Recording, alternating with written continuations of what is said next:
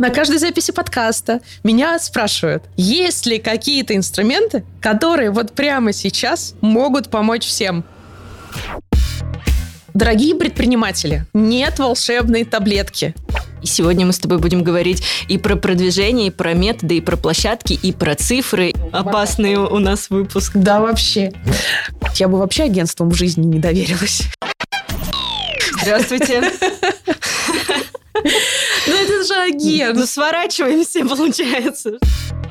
Баланс «беги или умри». 10, 20, 100 одинаковых товаров. Но чем-то же они отличаются. Сделайте мне баннер на всю страницу на неделю, и будет вам всем счастье. Так не работает. Наша большая миссия – сделать мир лучше.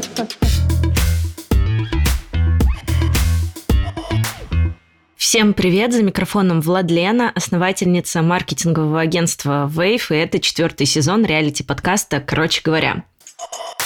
Для всех новеньких напомню, что в аудиоверсии мы с вами не только общаемся с экспертами, но еще я делюсь изменениями в агентстве. Слушаю, что говорят гости, стараюсь сразу же применять, а потом делюсь результатами с вами, и я очень надеюсь, что вы применяете все эти знания и опыт гостей одновременно со мной, и мне тоже будет очень интересно посмотреть на ваши результаты.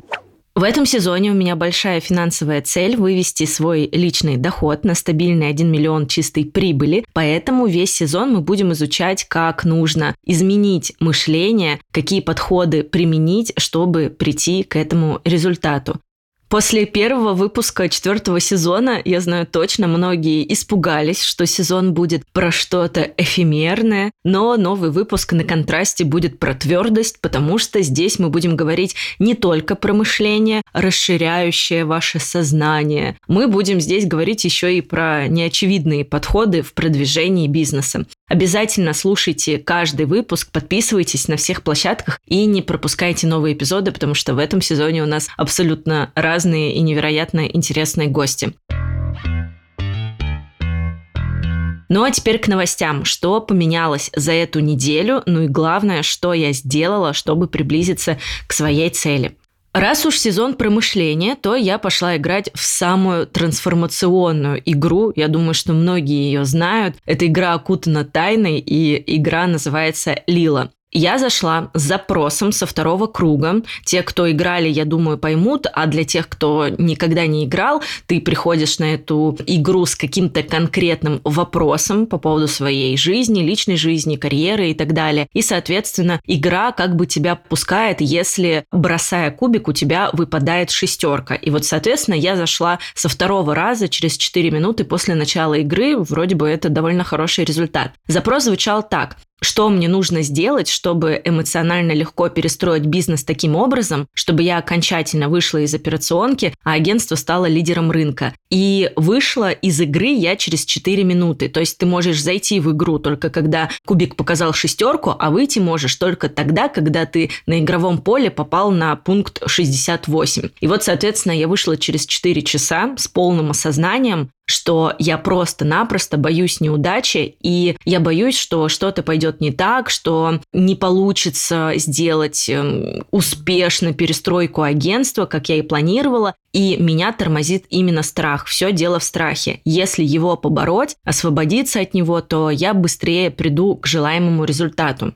На самом деле кажется, что это невероятно очевидный ответ на мой вопрос, но я 4 часа искала какой-то ключ, а ответ был вот он на поверхности, как это часто бывает. А я думаю, что вы за собой замечали, что нас тормозит вот какая-то абсолютно странная мелочь, отказавшись от которой ты просто быстрее придешь к какой-то желаемой цели. Поэтому я вам советую на этом этапе тоже посмотреть вглубь себя и вспомнить, как часто а, вы тормозили просто потому, что чего-то боялись. Вторая новость. Вчера с моей карточки списалось почти 700 тысяч рублей. Звучит жутко, просто невероятно, даже немножечко страшно. Именно такую сумму я инвестировала в развитие агентства и наняла операционного директора на аутсорсе на 6 месяцев. Я боялась перевести такую сумму разом и откладывала несколько недель, но после игры Лила, конечно же, решилась. Казалось бы, зачем мне нужен операционный директор, если я и сама хорошо разбираюсь в системах, но опердир освободит мне время, он поможет за короткий срок перестроить агентство, он освободит меня от обновления бизнес-процессов, он возьмет на себя контроль по регламентам. В общем, он будет отвечать за все самые нудные, по мнению большинства, вопросы а у меня будет больше времени на стратегические и креативные вопросы Wave. И, в общем-то, на самом деле, когда я принимала это решение, у меня было такое ощущение, что я только сейчас начала играть как-то по-крупному в агентстве. Как будто до этого я принимала решения больше основанные на чувствах, а сейчас я принимаю, исходя из э, финансовых показателей агентства, потому что все-таки бизнес — это всегда про цифры, это всегда про системность и это про стратегии. Если так подумать, то крупные компании, такие как Озон, Лента, Вкусвилл, Яндекс.Маркет, никогда не добились бы таких результатов, если бы они не выстроили систему и не следили бы за аналитикой. Кстати, они же гости подкаста «Спасибо за покупку». Это первый подкаст про Яком и онлайн-маркетинг, и подкаст «Спасибо за покупку» делает Юра Сапожников. А, это автор телеграм-канала из коммерса в e-commerce, у которого, между прочим, 29 тысяч подписчиков на канале. Собственно, как человек, делающий свой бизнес, как человек, который помогает другим собственникам агентств выстраивать э, систему внутри, я очень сильно советую вам послушать этот подкаст моего коллеги. Информация в выпусках правда классная. Там есть новостная часть, там есть разборы кейсов, аналитика. И что самое главное, вы там сможете получить инсайты от брендов. Их вы не найдете в интернете в таком открытом доступе, поэтому считайте, что всякие секретики вы можете послушать именно в этом подкасте, который называется «Спасибо за покупку». Предпринимателям и маркетологам очень советую, и ссылка на подкаст будет в описании к эпизоду.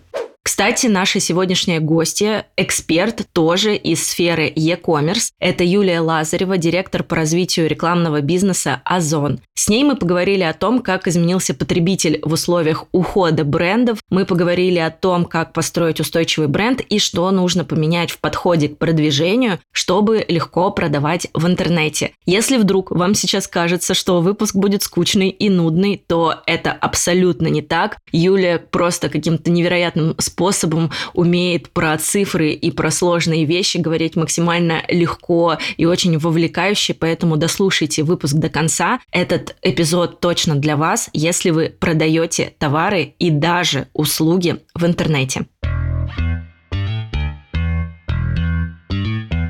Ну что, начинаем? Да.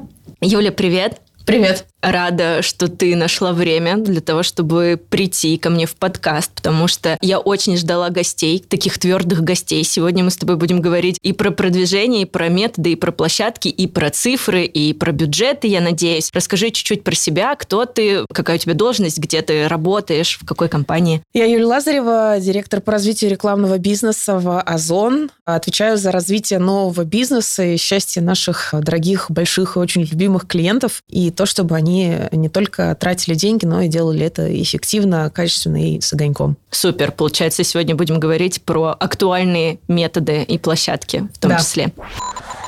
22 год был для нас, для всех очень интересным. У нас ушли разные медиаплощадки, у нас изменились методы продвижения. Вот как э, изменился путь э, покупателя, путь клиента? Да, все зависит на самом деле от э, того, где изменился путь покупателя. Если в общем в интернете, то, конечно, изменений много, но они будут зависеть от того, что конкретно покупатель ищет или чем он сейчас конкретно интересуется. Ну, в соцсетях произошли свои изменения, и они несколько отличаются. Конечно, произошел пересплит площадок, э, и это нормально. А в маркетплейсах тоже происходят изменения. Но здесь, наверное, дело не только и не столько в 2022 году. Мы немножко откатимся назад э, в 2020. Пандемия? Э, да, и во время пандемии мы увидели, что происходит стремительная цифровизация, и тогда маркетплейсы показали стремительный рост. То есть 22 год только закрепил это, и, в общем-то, это не изменилось для нас. И мы видим, что пользовательский путь действительно меняется в формате выбора и покупки товаров вряд ли сейчас э, большое количество людей заходит в поисковые системы и ищет там чай зеленый в пакетиках или тапочки розовые с помпонами. Они приходят в маркетплейсы, находят там то, что они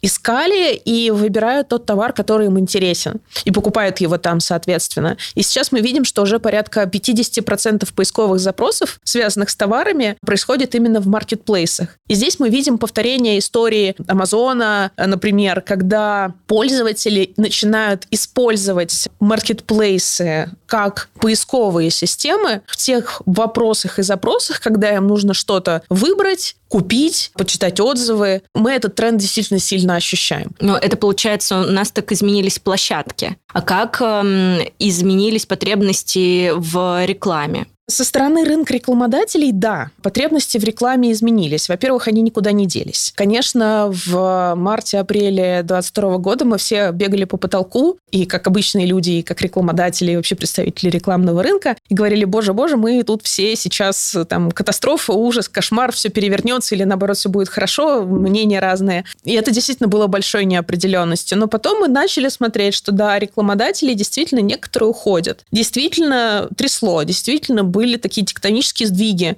Но начали появляться новые рекламодатели, начали возобновляться маркетинговые активности, и мы видим, что потихонечку процесс в рекламе настраивается, и структурная трансформация у нас, конечно, происходит. А как изменились э, рекламные бюджеты? Ты знаешь, особо не изменились. Просто вот у меня в агентстве это, конечно, средний в основном бизнес, и даже была часть малого бизнеса, и, конечно, у нас рекламные бюджеты, ну вот год назад, они довольно сильно пошатнулись, они, правда, возвращаются, правда, приходят новые, но, тем не менее, мы почувствовали, что так, люди не очень-то хотят работать с соцсетями, они хотят получать результат здесь и сейчас. Да, соцсети все же работа в долгую, в общем-то, и как некоторые форматы на маркетплейсе, это работа в долгую, стратегическое развитие. Это не продажи прямо здесь сейчас. Хотя в маркетплейсах такие инструменты есть, найти их проще, они очевиднее. Я думаю, что Просто в какое-то время произошла сохранительная, сохранятельная э, модель поведения, когда просто все чуть-чуть придержали бюджеты, чтобы посмотреть, как будет дальше развиваться экономика, как вот все пойдет дальше. Я думаю, что, ну, давай разделим. Здесь есть все-таки малый бизнес и есть крупный бизнес, да, или там средний крупный бизнес. И когда мы говорим про совсем там совсем-совсем-совсем крупный бизнес, таких больших игроков, то все-таки их долгосрочные инвестиции даже при снижении на какой-то период не показывают требуют такого значительного снижения продаж. Ну, то есть они этот бренд, например, строили там годами. Праздник к нам приходит, у нас даже без названия бренда мы точно понимаем, про кого мы сейчас. Да, даже просто по цветам иногда. Да, по цветам желтый, черный. Ну, это вот то, что мы строили как рекламный рынок, строили, строили, наконец построили. И вот здесь оно нам как раз пригодилось.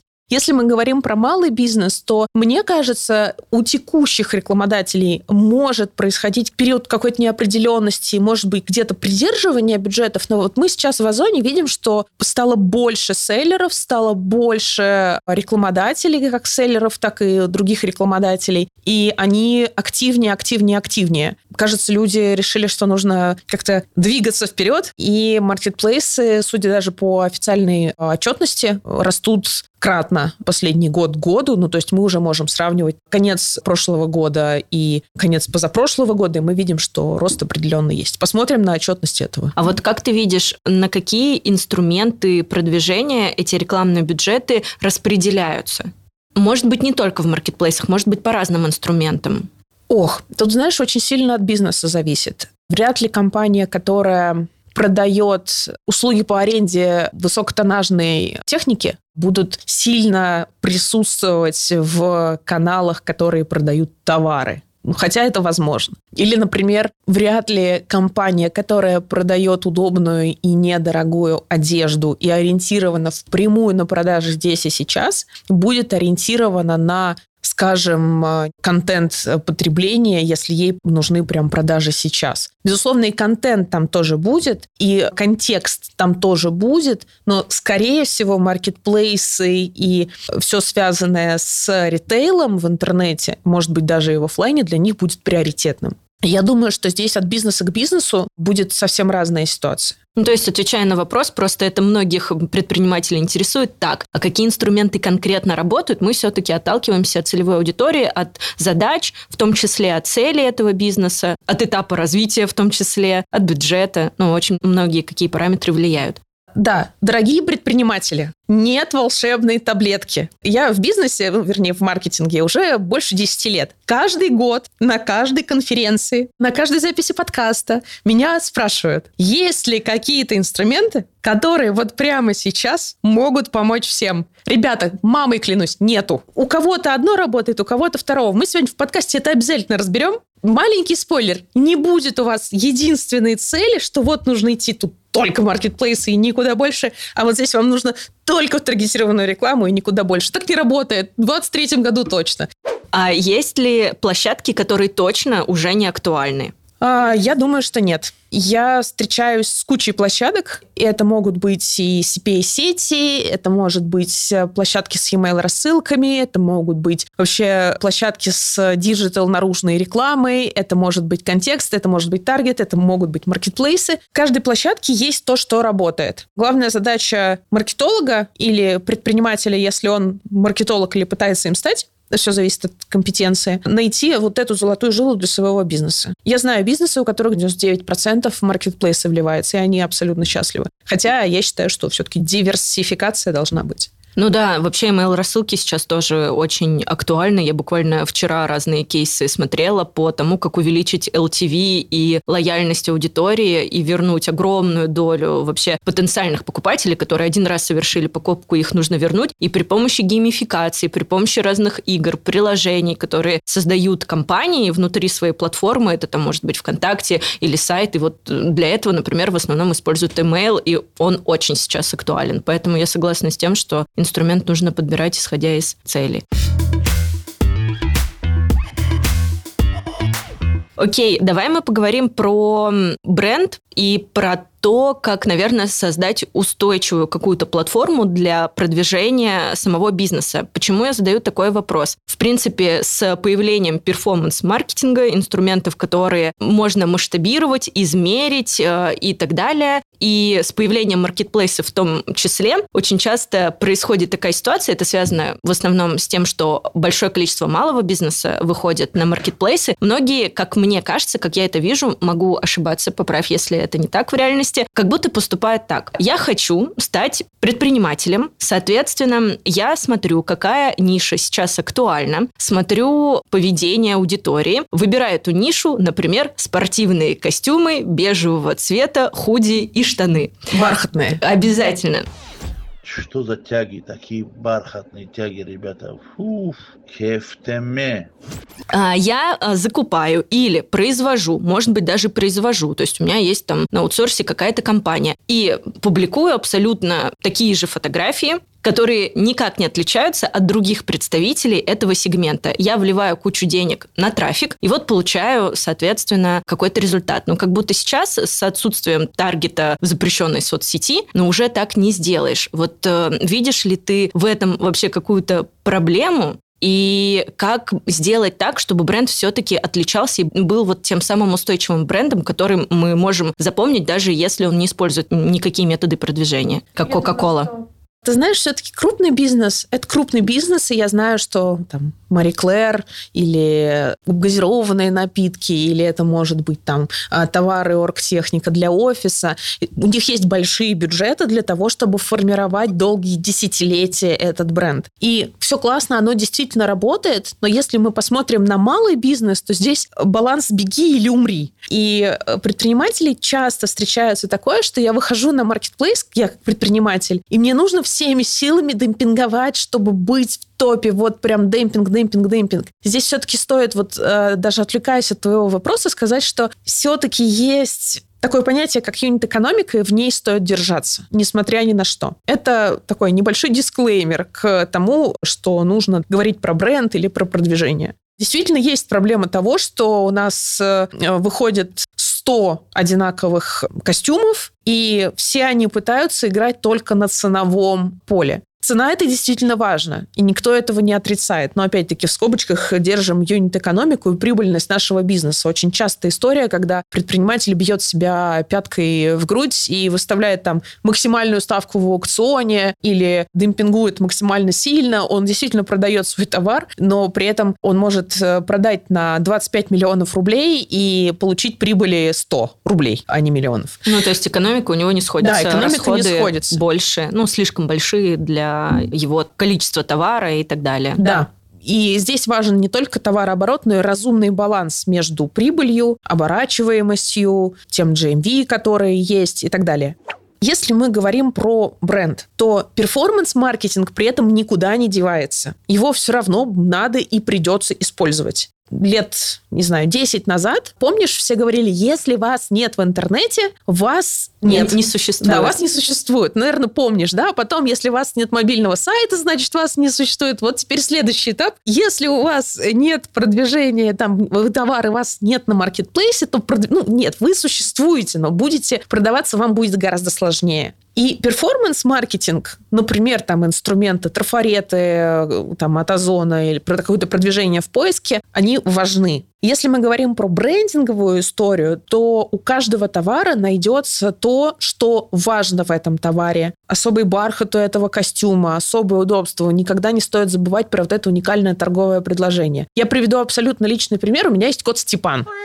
Это довольно жирная животинка. Если вы слушатели подкаста погуглят, это тайский кот. Это вот, знаешь, как сиамцы худые и злые, а тайцы – это их ближайшие родственники, они толстые и добрые. И он повадился на даче э, ходить гулять и есть мышей. Периодически мы его теряем. И я зашла купить специальный шнурочек для адресника, на который это стоит повесить. И я купила шнурочек ручной работы. Чтобы ты понимала, это две ниточки, которые соединены специальными узелками, которые можно затянуть на коте. Купила эту штучку, знаешь почему? Потому что она была ручной работы из Петербурга. Угу. Стоила она 990 рублей.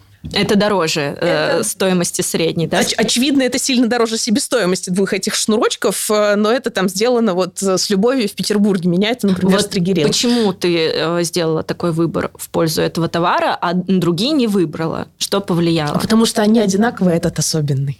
Ага. И это может быть даже не разница в цене. Они могут быть абсолютно одинаковыми. часто пользователь на маркетплейсе сталкивается с тем, что он смотрит на там, 10, 20, 100 одинаковых товаров. Но чем-то же они отличаются. Финализируя, это работа с карточкой товара до начала ее продвижения. То есть сначала мы думаем про то, что мы продвигаем, как мы продвигаем, я имею в виду не техническую составляющую, а именно саму суть ДНК бренда. И только после этого мы, подготовив карточку, прописав ее текстовое описание, прописав и визуализировав тот контент, который продает, запасшись еще несколькими гипотезами для того, чтобы быстро менять этот контент в карточках, тогда мы уже выходим на маркетплейсы и начинаем продвижение. Поэтому брендинг это действительно важно. И в том числе для малого бизнеса. Если мы посмотрим на какие-то там среднекрупные бренды, вспомните Synergetic, который начинал вообще свой путь с маркетплейсов, и он в большом количестве продается на маркетплейсах и занимает ну, там, вполне весомые позиции в своей категории средств для мытья посуды. И таких брендов довольно много, которые стартовали, может быть, даже с не очень больших позиций на маркетплейсе, но в итоге стали развитыми,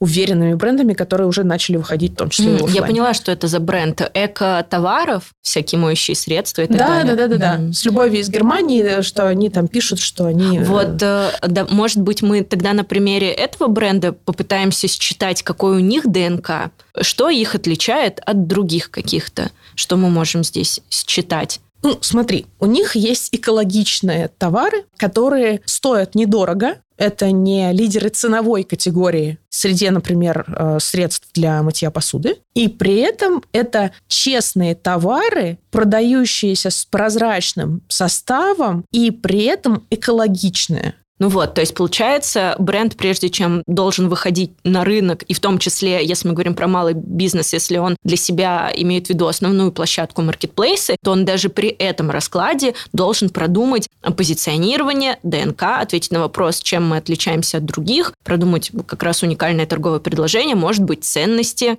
может быть, какую-то легенду бренда, историю. И визуализировать это все карточках и в контенте, который предоставляется пользователю. Частенько встречаю, есть миссия, есть платформа бренда, все есть, брендбук даже с гайдлайном есть, но карточка стандартная. А нестандартная это какая? Нестандартная – это карточка, которая вот эту платформу бренда в себе несет, в которой есть понимание, когда пользователь на это смотрит, и он видит преимущество этого товара, он видит эстетику этого товара, зависит от категории, где-то важно одно, где-то другое, который видит, возможно, даже технические характеристики этого товара, какие-то особо важные. Например, у фенов есть разная мощность. Это я тоже узнала недавно, когда покупала фен сторис в жизни. И многие продавцы прямо на карточке товара пишут, что у него там 2000 мощность, там 1600 мощность. Абсолютно такая же история с блендерами. Вообще, оказывается, бытовая техника вся как-то мощностью измеряется. Для mm-hmm. меня, гуманитария, это был большой сюрприз. И это прописывается прямо на карточке. То есть, таким образом, часть трафика, которая смотрит на поисковую полку, да, возможно, отсеивается, но до карточки доходит та аудитория, которая уже потенциально заинтересована в этом товаре. Это такой же лайфхак, который несколько лет назад начала использовать недвижимость. На самом деле маркетплейсы, продажа недвижимости или продажа плотиков для обучения плавания грудничковых детей мало чем отличается. Это все маркетинг. И, например, когда недвижка в золотом, там, в 18-19 году для недвижки в золотом продавала дорогие квартиры в Москва-Сити, для того, чтобы привлекать нужный трафик, они прямо на баннере писали «квартира от 20 миллионов». Кликабельность была не очень. Если бы они туда повесили красивую картинку красивой женщины, поверьте, CTR был бы выше. CTR был не очень высокий, но зато конверсионность уже внутри посадочной страницы, там в том случае на сайте, она была выше. Вот здесь кажется, что хорош тот менеджер маркетплейсов, который взял что-то успешное из общего, назовем это так, маркетинга и приспособил по месту напильникам это для маркетплейсов. Ну, то есть мы берем продающие смыслы для этой целевой аудитории и делаем так, чтобы глаз падал на них, чтобы не пришлось пользователю искать в описании огромное количество, там, прочитывать какую-то информацию, он сразу видит, его товар или не его. Да. Супер. А, получается, мы с тобой разобрали, что там сейчас произошло на рынке с потребностями аудитории, рекламодателей, рассмотрели, что у нас с позиционированием и с тем, как вообще бренд должен выглядеть сейчас. И давай поговорим, наверное, про методы продвижения, какие сейчас актуальны. Давай немножко про маркетплейсы здесь. Опять-таки возвращаемся к тому, что есть брендинг и перформанс. Не забываем про две этих составляющих. На маркетплейсах ровно то же самое. Первый блок инструментов – это медийная реклама она на примере Озона может вести, например, на какую-то категорию товаров, либо подборку товаров определенного бренда или там подборку определенных товаров определенного бренда. Вариантов много. Она может вести на внешнюю посадочную страницу. Не очевидно, но факт, но те же самые жилые комплексы и застройщики отлично рекламируются на Озоне и хорошо себя там чувствуют. Я, например, могу, имея свой какой-то бренд и внешний сайт, прорекламироваться на Озоне, и человек, потенциальный покупатель, кликнет и перейдет э, через Озон на мой сайт. Да, все верно. Скорее это подходит для услуг или тех товаров, которые на Озоне в силу, например, своей бизнес-модели продаваться не могут. Могу маркетинговое агентство там свое прорекламировать? Запросто. Вау. А курс? Да. А есть ли какие-то категории, которые, ну, нельзя на Озоне рекламировать вот таким способом для перехода во внешнюю среду? А, ну, мы ориентируемся на федеральный закон о рекламе. Окей, понятно, ограничения такие же, И какие-то общие этические представления о прекрасном, но они у нас тоже в правилах модерации довольно понятно описаны. Давай вернемся тогда к видам рекламы. Мне кажется, про второй мало кто даже знает, если честно. особняком стоит вот это внешние переходы на внешние посадочные страницы. Это могут быть курсы, это могут быть услуги, это могут быть... Сегодня буквально разговаривала с а, партнерами курс по рисованию в любимом мной в Санкт-Петербурге, но онлайн по всему миру. Прекрасно себя чувствуют на маркетплейсе. Или это может быть реклама фастфуда здорово. Или это может быть реклама мобильного оператора, скажем. Но это может быть малый бизнес крупный бизнес, но это медийная реклама. Ага, а можно вдогонку тогда вопрос? Вот э, курс, там, агентство, это все понятно, потому что это онлайн и распространено по всей России. Но может ли Marketplace ограничить распространение по конкретному городу? Да, конечно, конечно. Возможно, таргетинги по поведению пользователей, и по возрасту пользователей, и по географии нахождения пользователей. Ну, то есть это полноценный кабинет, в котором можно прийти и настроить все, что тебе хочется настроить. Он довольно простой в своем исполнении. То есть это не самолет с кучей ручек э, в другой бело-синей компании, ныне запрещенной э, на территории Российской Федерации, заблокированный. Это довольно просто. Ну, то есть это кабинет там на 3-5 экранов э, ноутбука помещающийся. И да, там это можно делать. Но это там вот медийная реклама, про нее там коротко, да. Есть возможности медийной рекламы и внутри Озона. Очевидно, если у вас есть свой интернет-магазин и, например, товары на Озоне, то ну, гораздо более выгодно и привычно продавать э, товары на Озоне, в том числе и пользователю, который кликнул на баннер, перешел на товар на Озоне и его купил в той среде, в которой он находится. Поэтому здесь мы, конечно, рекомендуем идти в сторону там, посадочной страницы на Озоне. И вот эта медийная реклама как раз формирует бренд, работает на его узнаваемость и одновременно с этим все-таки работает на продвижение конкретного товара. То есть она генерит трафик на конкретный там, товар, подборку или какую-то еще посадочную страницу на Озоне. В целом это удобно. Не стоит воспринимать это как панацею и волшебную таблетку. Привет, пользователи, слушатели. Жаль. Вы, возможно, видели, как у меня начали загораться глаза. Да, да. Я просто уже сижу, думаю, так, сейчас мы туда все отправим. Много пользователей, которые сейчас рекламодатели, которые приходят и говорят, вау, трафика 60 миллионов, да ладно, давайте, все, беру. Это количество пользователей, да? Да, 60 миллионов Озоне. уникальных пользователей на Озоне, там, 59-60 в зависимости от месяца и статистики, приходят на Озон ежемесячно, и приходят они за тем, чтобы что-то покупать на Озоне, поэтому это довольно такая живая, классная горячая. аудитория, горячая, которая заинтересована. Сразу готова купить, да. это супер. Ну, то есть купить она, может быть, э, хочет сейчас не только ваш товар, да, но это аудитория, которая пришла покупать. Ну, то есть у нее на это есть намерение и есть на это деньги. Второй блок это реклама, тот вот самый перформанс. Это э, трафареты, один из рекламных инструментов Озона. Это э, продвижение в поиске, когда вообще можно оплачивать стоимость э, за заказ, ну, выставляя определенный процент ДРР. Тут, наверное, подпишут долю рекламных расходов и оплачивая конкретно эту долю рекламных расходов. Mm-hmm. Или это, например, может быть повышение узнаваемости бренда, когда вы на поисковой выдаче по определенным поисковым словам самую верхнюю полку занимаете. Это называется брендовая полка. Когда вы зашли, прямо эту полку да, под себя там всеми товарами показали и строите таким образом узнаваемость. Например, вы продаете средства для мытья посуды из э, крайнего севера, собранное бабушками где-нибудь на Кольском полуострове. Э, вот Очень... у нас уже и позиционирование, между да, прочим. экологичное, и, возможно, там даже есть что-то пересекаемое с другими брендами. То есть тут не нужно думать, что-то вот там уже экологичное есть, а мы сделаем там высокотехнологичное. Ну, то есть отличия могут быть, но это может быть просто не настолько там стопроцентным отличием. И вы это можете продвигать как товар. И особенно это хорошо работает на тех бизнесах, у которых э, не единичные покупки. Ну вот, например, адресник КТ я вряд ли куплю второй раз. Ну, то есть у меня одна есть, она там классно на нем висит, смотрится неплохо на фотках. Мне вторая не понадобится. Ну, то есть покупатель часто возвращается за повторной да. покупкой. А если мы говорим про футболки белые с московской-то водой, то это же самая регулярная покупка. Или, например, это средство для мытья посуды, то же самое. Имейте в виду, э, выпуск не спонсирован средствами для мытья посуды. Кажется, что уже да. Правильно ли я понимаю, что, например, на Озоне можно просчитать заранее результат, ну, который я получу при определенном бюджете.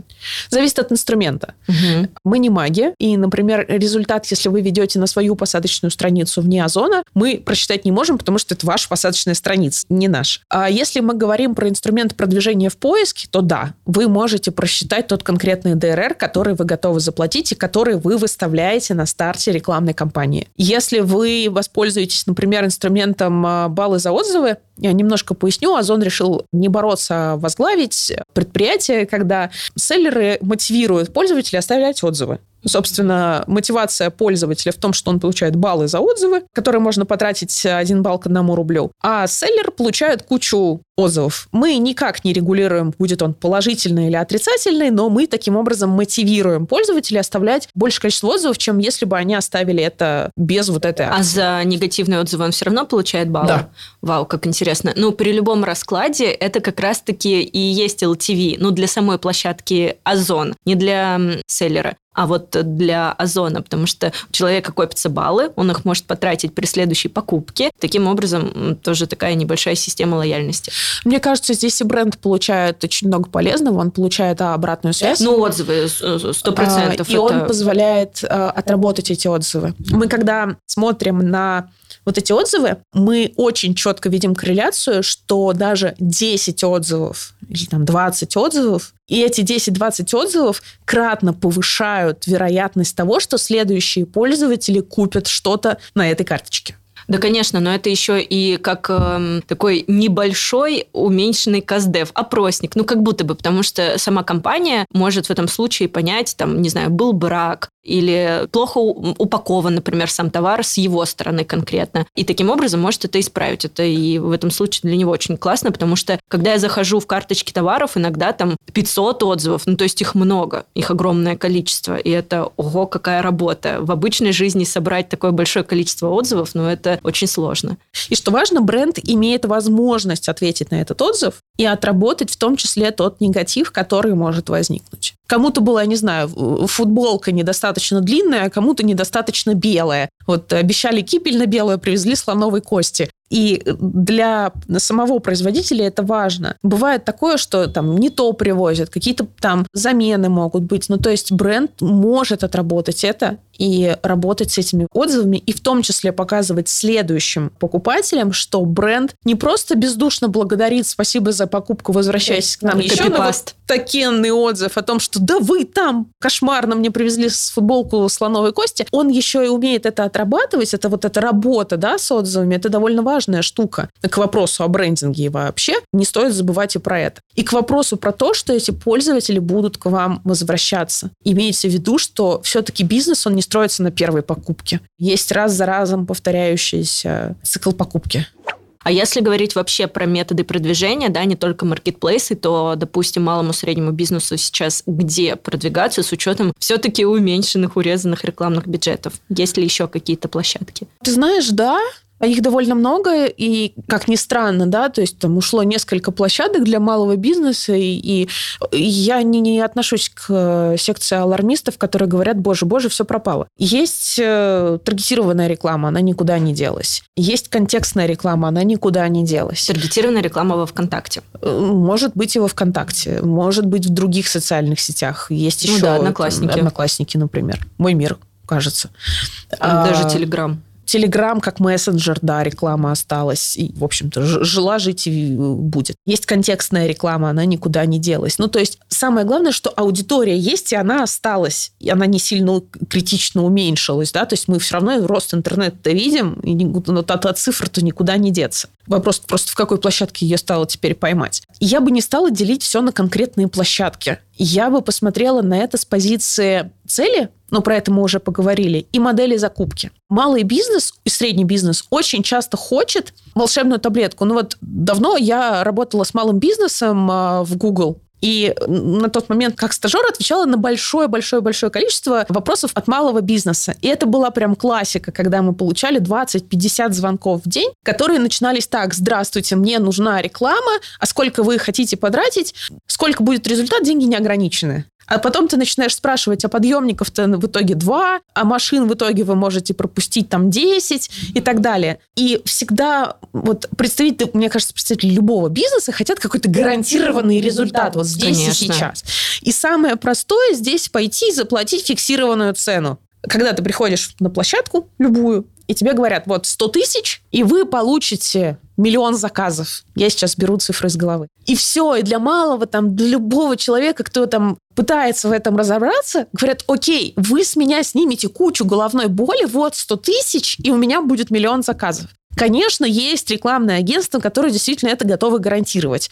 Я сталкивалась. Они гарантировали по договору но это было агентство, подрядчик второй у нашего клиента, но, к сожалению, в договоре не прописано, что будет, если этот результат не будет реализован. И, соответственно, это были огромные бюджеты, где а, было гарантировано определенное количество заказов, а в онлайн-магазине этого не было сделано, ну и на этом сотрудничество этого подрядчика с этим клиентом прекратилось. Есть э, агентства, которые гарантируют, но там опять-таки вопрос качества, вопрос выполнения, много-много чего. Ну, anyway, даже если мы предположим, что вы пришли к рекламной площадке, говорите, вот вам там 100 тысяч, сделайте мне баннер на всю страницу на неделю, и будет вам всем счастье. Так не работает. Скорее всего, сейчас у вас будет условных 100 тысяч. Вам надо будет пробежать там с пятерку площадок, понять, кто из них как чем занимается, как именно это может помочь вашему, конкретно вашему бизнесу, есть ли там конкретно ваша целевая аудитория, и можете ли вы там ее поймать, в зависимости от ее ширины. И уже после этого вы будете носиться с всевозможными разными горящими частями вашего тела, желательно с головой горящей, для того, чтобы как-то расплетовать ваш бюджет, его распределить на все эти площадки так, чтобы еще это все работало. Скорее всего, на этом моменте вы еще ошибетесь. Потом после этого вам нужно будет пересплетовать этот бюджет, пару площадок выкинуть, оставить три, и потом еще долго-долго-долго этим заниматься. Ну, так маркетинг В общем, работает. тестирование. Короткий ответ на сложный вопрос, но в целом да. Да, но просто до сих пор малый бизнес думает, что он придет в одну какую-то соцсеть и получит гарантированно сразу все результаты. Но, конечно, ну нет, это очень большая работа, которая начинается еще из позиционирования и заканчивается только методами продвижения, поэтому это такой комплекс.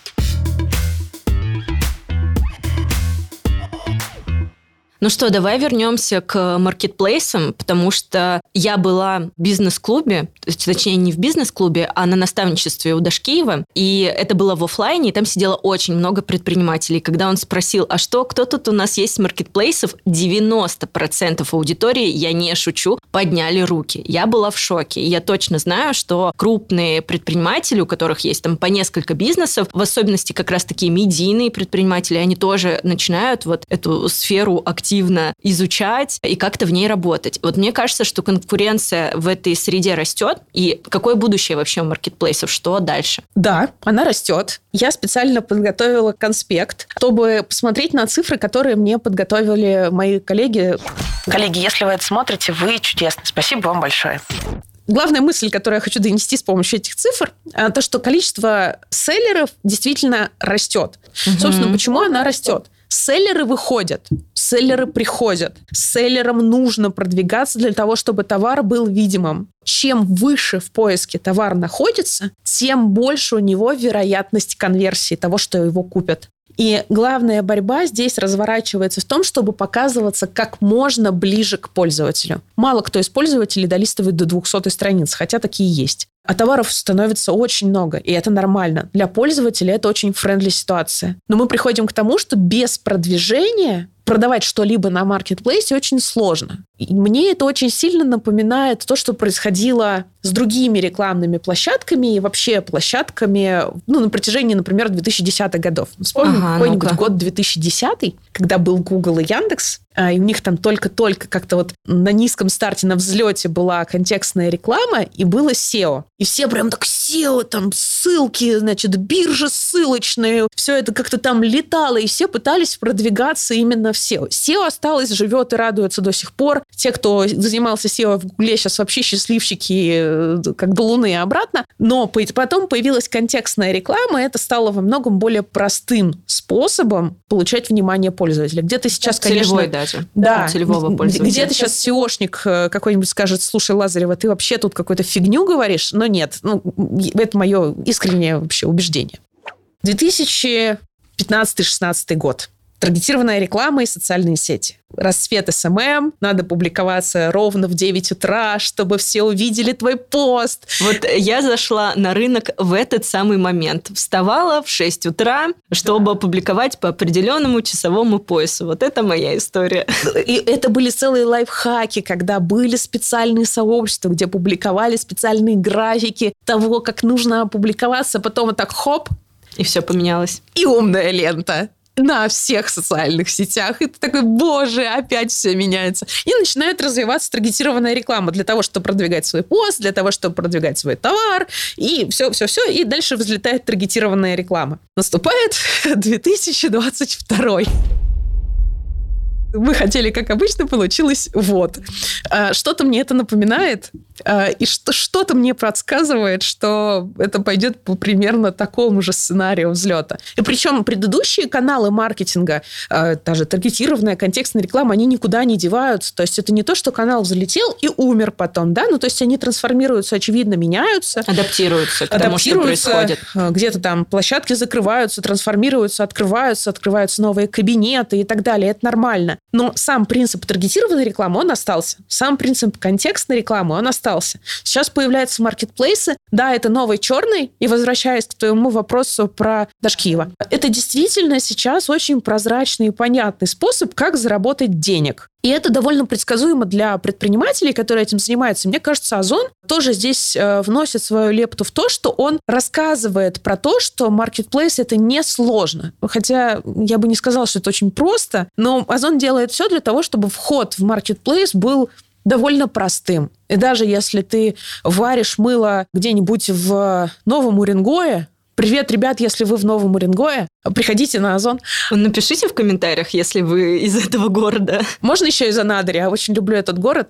Скоро туда поеду. Если вы из какого-то другого города, все равно напишите комментарий, откуда вы. Мне будет интересно прочитать. Ну так вот, если у вас все-таки Новый Уренгой, мыло, и вы его варите, то вполне возможно, что вы с этим мылом придете торговать на Озон. И это классный вид заработка, когда твой товар, возможно, их там небольшое количество, он там твой собственный, или ты там вяжешь эти ошейники для котов в Санкт-Петербурге, или у тебя производство, я не шучу, есть э, целая линейка кондиционеров, которые производятся где-то в Вологодской области на прекрасном заводе, упаковываются как вот экологичное производство. на Озоне. Да, да, да, на Озоне продается. У меня вот такой кондиционер классно пахнет.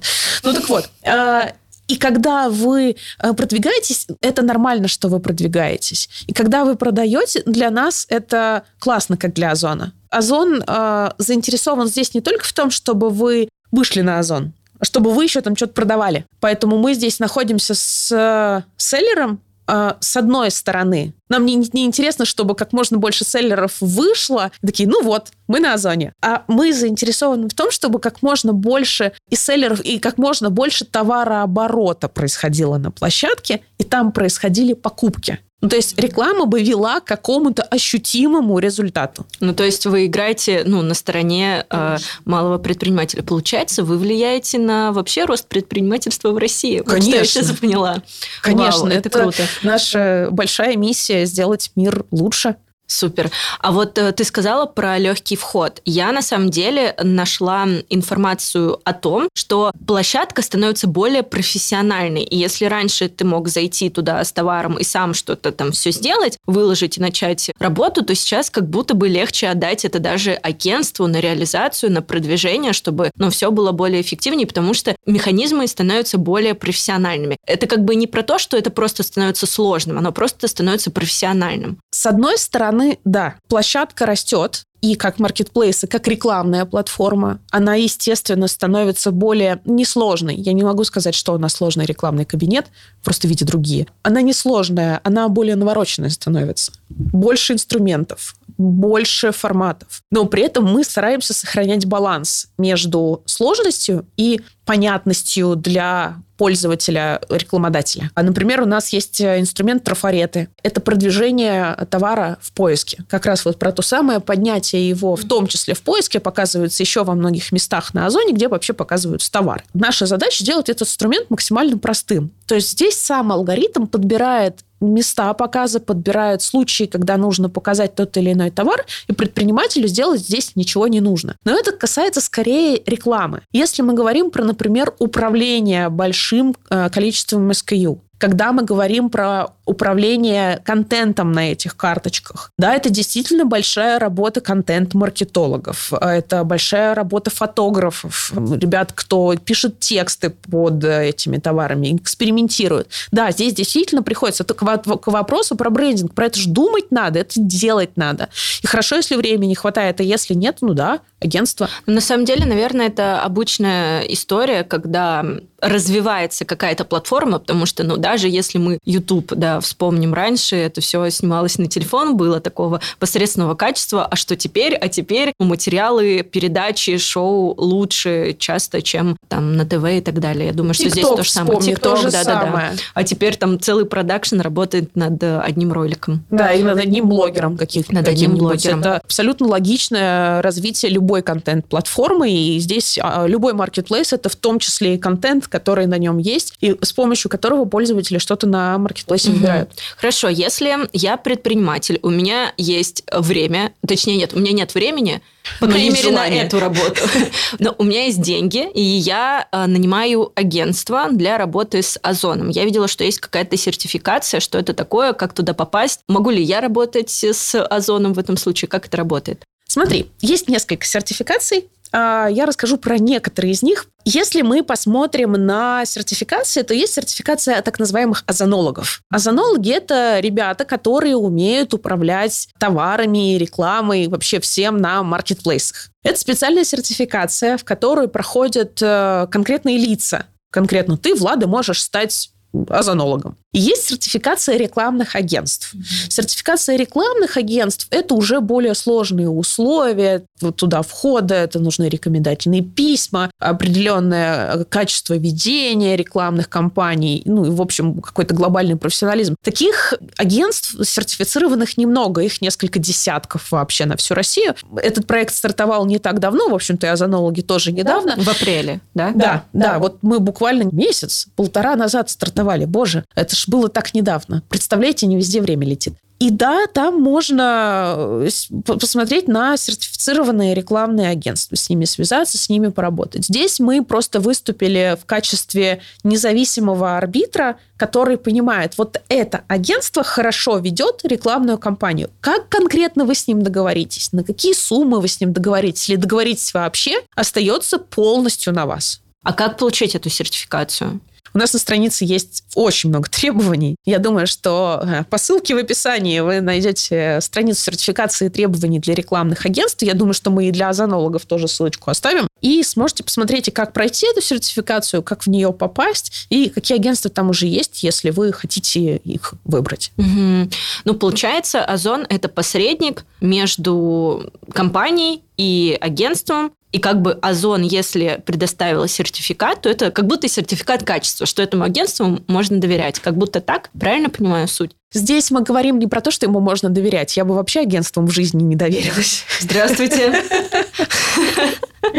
Ну, это же агентство. Ну, сворачиваемся, получается, Да, что я могу сказать. Ну, это все, все равно приходится контролировать. Так или иначе, любой подрядчик, фрилансер, агентство или кто-нибудь еще, их надо контролировать. Это нормальная ситуация. Здесь мы говорим про то, что не то, что можно этому агентству доверять. Мы говорим про то, что это агентство клево ведет рекламные кампании. И вот мы проверили вот по таким-то требованиям вот это агентство, и мы считаем, что оно этим требованиям соответствует. А вот вопрос доверия мы оставляем все-таки на вас. И здесь мы не являемся посредником. То есть вы впрямую договариваетесь, мы здесь не имеем никакого коммерческого интереса, кроме того, что вы придете на Озон и будете довольны. Ну, в этом, да, конечно, есть интерес для того, чтобы вы пришли и были счастливы и довольны жизнью, как можно больше денег вкладывали на Озон, как можно больше результатов с него получили. Я поняла, вот в чем выгода Озона. Ну, Конечно. Делать так, чтобы товары лучше продавались. Ни одно агентство за сертификацию не заплатило. Мгм. Мы даже не просили. Супер. Ну, получается, что можно ознакомиться с этими правилами и подать заявку. И Да. там уже, если повезет, то супер. Можно да не стать повезет. озонологом. Здесь э, не, по- не повезет. Здесь очень важно. Для озонологов есть прям сертификация. Здесь стоит все-таки отличать. Там прям сертификация с вопросами, с подготовкой, все А, прям. это вот в Прям таком здорово. формате. Да, это для озонологов. А для агентств мы все-таки смотрим, ну, как бы не на конкретного одного там озонолога, двух озонологов, пять А озонологов, на, общую работу, в на том числе на кейсы. предыдущий опыт. Да. Последние вопросы из моего огромного списка того, что я хотела у тебя спросить. Юля, почему Озон?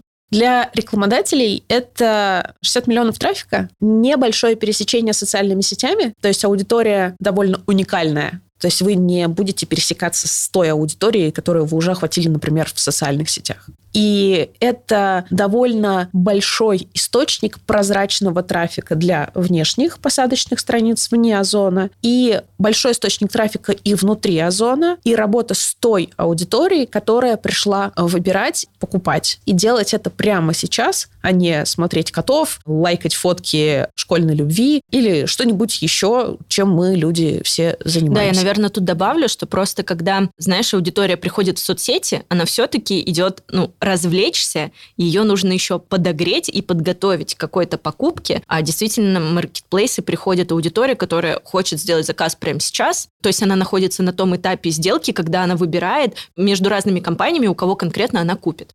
И в целом даже те пользователи, которые приходят покупать, все равно смотрят что-то еще. Поэтому здесь можно работать и вот с тем самым верхним этапом воронки. То есть на этапе покупки, на нижнем этапе воронки здесь ничего не заканчивается, здесь все только начинается. Боже, я недавно переехала, и я начала искать сначала специальные подставки под еду, и все закончилось масленкой, подставкой для зубной щетки, и просто каждый день приходит курьер, я думаю, боже, один и тот же. Думаю, он уже запомнил, он, наверное, уже понял, что я только переехала. Вам как обычно? Да-да-да. И вот каждый раз у меня там новая подборка того, что вроде бы я хотела купить, но, может быть, не сейчас, и все равно купила. Да, мне кажется, это вечная история.